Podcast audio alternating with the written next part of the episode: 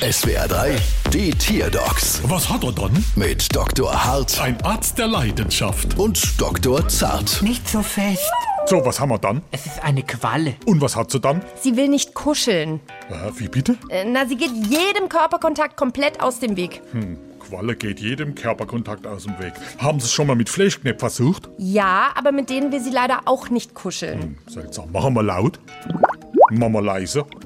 Also soweit unauffällig. Quallen sind beeindruckende Tiere. Es gibt sie seit etwa 650 Millionen Jahren, lange vor den Dinosauriern. Sie haben kein Herz und kein Gehirn. Ah, mit so einer war ich einmal zusammen. Manche Quallen hinterlassen mit ihren Tentakeln tiefe Kratzer und Wunden in der Haut. Ja, genau, das hat die auch gemacht. Hallo, könnten Sie mir jetzt vielleicht hier mal weiterhelfen? Was ist denn das eigentlich für eine Qualle? Keine Ahnung. Moment mal. Das ist eine Feuerqualle.